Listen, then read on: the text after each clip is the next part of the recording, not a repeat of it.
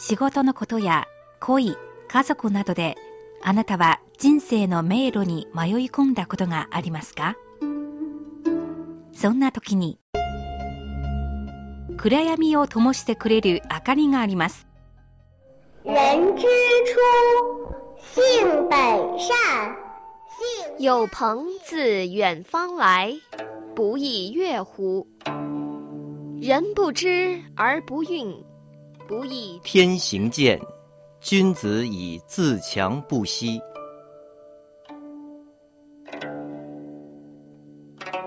先人の知恵を借りて新鮮なエナジーでリフレッシュしてみませんか？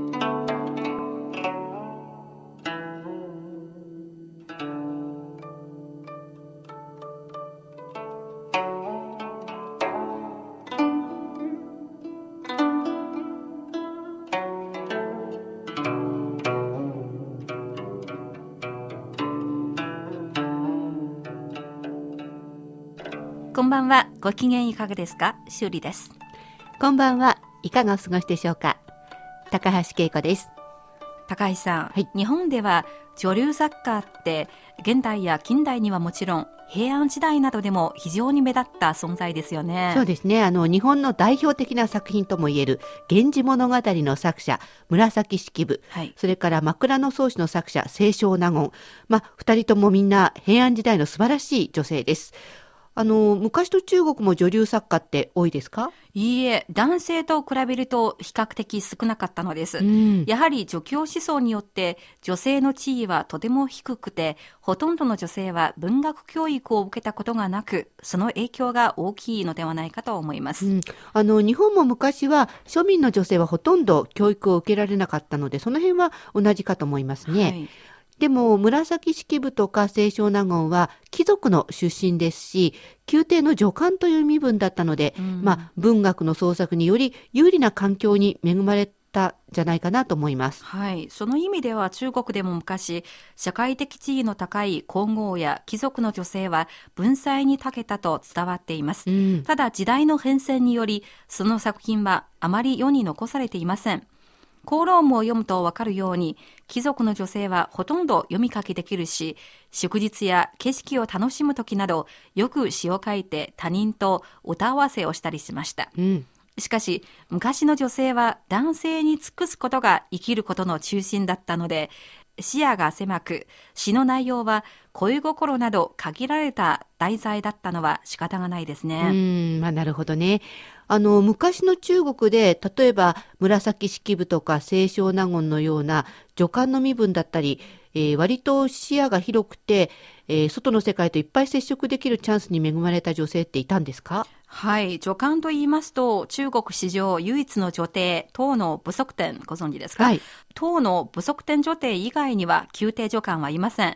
逆に民間では一世を風靡した芸者の中に文学の面で名作を残した人が何人かいます。うん。まあ、芸者という身分は幅広く社会に接触することもできますもんね。はい。えー有名な詩人とか社会の名手と出会うチャンスもあるわけですよね。えそして、ひとたびその才能を有名人に認められれば、一躍有名になることができますねー。はい。今日はそのような芸者ではなく、中国在女の中で最も偉大な女性文学者、李清照、李清照をご紹介したいと思います。昔中国の文学の世界では、確か小説などはあまり重視されませんでしたよね。その通りですね。ということは、この李清照が書いたのは、やっぱりほとんど詩ですか？ええ詩ですけど、唐詩の詩ではなくて、えー宋詩、宋詞の詞です。うん李清照は北宋末期から南宋初期に生きていましたから、その時一番流星したのは、え宋詞、宋詩です。あの、唐詩の詩、ごんべんに寺と書くのも詩、えー今、孫通の宋詩の詩、こちらはごんべんに司、まあ、司会の詩と書くんですが、日本語では両方とも発音が同じで、とても区別しにくいので、はい今日紹介する、えー、ごんべんに司の方ですね。これは中国語の発音、通で読んで紹介していきますね。はい。この通は字数、句数、そして応音、まあ、韻を踏むといった決まったパターンに字を当てはめて作る韻文です。曲に合わせて通が書かれます。当時では全部歌になって歌うことができたんですよね。はい、とても広がりやすいですうね。ん。なので、歌謡文芸の一つとも呼ばれます。李清章は現在の山東省最南市の諸葛、小休市に生まれました。その父親も文学者として有名です。うん。家にはたくさんの書籍を収蔵しています。まあそういう学者の家柄だったので、小さい頃からいっぱい知識を得ることができたんですね。はい。えそんな家で豊かで天真爛漫な幼少時代を送りました。18歳の時結婚しました。はい。夫は当時大学の学生だった張明生です。大学とは当時の中国の一番レベルの高い教育機関です。うん。えー日本で言えば今の東京大学、中国で言えば北京大学とか清華大学にあたると思いますが、うんえーその張明生は当時学生でありながら、鐘や金絵、石碑などに刻まれている古代の文字を研究する近石学者として、すでに名が知られていました。まあ二人はいずれも才気あふれる素敵な人ですから、きっと結婚生活も幸せだったんでしょうね。そうですね。二人は書画の収集、整理など、学術研究の分野で同じような趣味を持っています。うんそれが夫婦円満の秘訣となっています。後に聖書は夫の著作、金石録の編纂を手伝うことになりました。はい。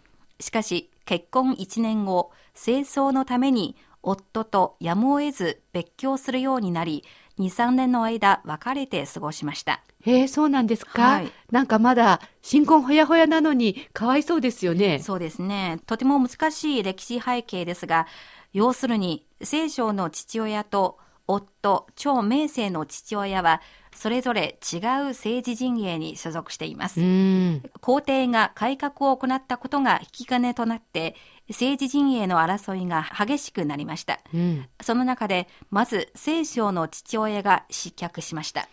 えー、聖書の父親が失脚したということは、反対に夫の張明生の父親の方は皇帝に起用された陣営党派になるわけですか？その通りですあ。張明生の父親はやがて大臣の中で一番地位の偉い宰相になりました。しかし、政局の変化は激しいものです。うん。今度は張の父親がいた陣営、神道の内部で利権をめぐる争いが熾烈になり、張の父親は辞任せざるを得ませんでした。数日後、張明生の父親は亡くなりました。うん。一家は首都を離れ、実家、山東省清州に帰りました。うん。で、長明生と聖書はやっと静かに暮らせるようになって、10年ほど山東省清州で過ごしました。はい。でもこの10年後には、長明生は再び朝廷に起用されるようになって、聖書と別れて単身赴任しちゃうんですよね。はい。とても幸せだった10年間ですね、二、人にとっては。あの、人生の時期によって聖書の作風は大きく異なります。前期の作品は自然の謳歌や少女時代の恥じらい、新婚の幸せ、別居の時の不安や哀愁などをテーマに描いていました。そういった前期の作品から、修理さんが好きなものをぜひ紹介してください。はい、えー中学の国語のテキストにこの通が載っていました。とても印象深くて大好きだったんです。如梦令。昨夜雨疏风骤，浓睡不消残酒。试问卷帘人，却道海棠依旧。知否？知否？应是绿肥红瘦。夕べ、雨まばらに、風にわかなりしが、 深き眠りも、深酒の酔いを消さず、試みに、すだれ巻く人に問うに、帰りて、カイドウは元のままと答う。知るや知らずや、まことに知らざるや。まさにこれ、緑の声て、花、痩せしならむを。のんびりしていて優雅な貴族の女性の生活を描く通ですよね。はい。朝目が覚めて、夕べ酔いながら見た夢の中の風や雨を思い出しました。そういえば庭に植えた街道の花はどうなったの？すだれを巻く下女との問答を通じて、カイドウの花は雨にさらされた後、花はまばらになって、葉っぱ、緑が一層生い茂ったという景色を描き出してますね。そうですね。これと同時に春に咲く花を惜しむ女性作家の気持ちも表していますね。うん花が散ることによって青春があっという間に去ってしまうという淡い哀愁も表しました。うん、こういったところがまさにこう女性特有の繊細な視点ですね。そうですね。男性ではなかなか表現できないでしょうね。それではもう一首ご紹介します。はい、お願いします。点绛唇，蹴罢秋千，起来慵整纤纤手。露浓花瘦，薄汗轻衣透。见有人来，袜滑金钗溜。何休走，倚门回首，却把青梅嗅。今ご紹介したこの通話、ブランコに乗って遊んでいた女の子が 少し汗をかいた衣服を整えました。この時、見知らぬ男が歩いてきました。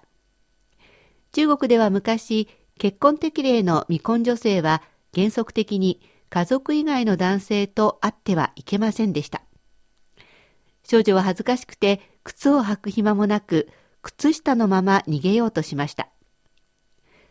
そして髪の毛に飾った金のアクセサリーを落としたことにも気づきませんでした。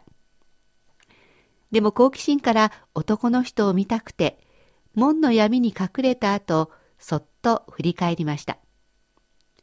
人にバレたら恥ずかしいと思って、青い梅を手に持って、その香りを嗅ぐ様子を見せました。というものですよね。はい。少女の仕草をくっきりと描写していますね。うんえ少女の自由と恋に対する憧れを表しています。とても素敵ですね。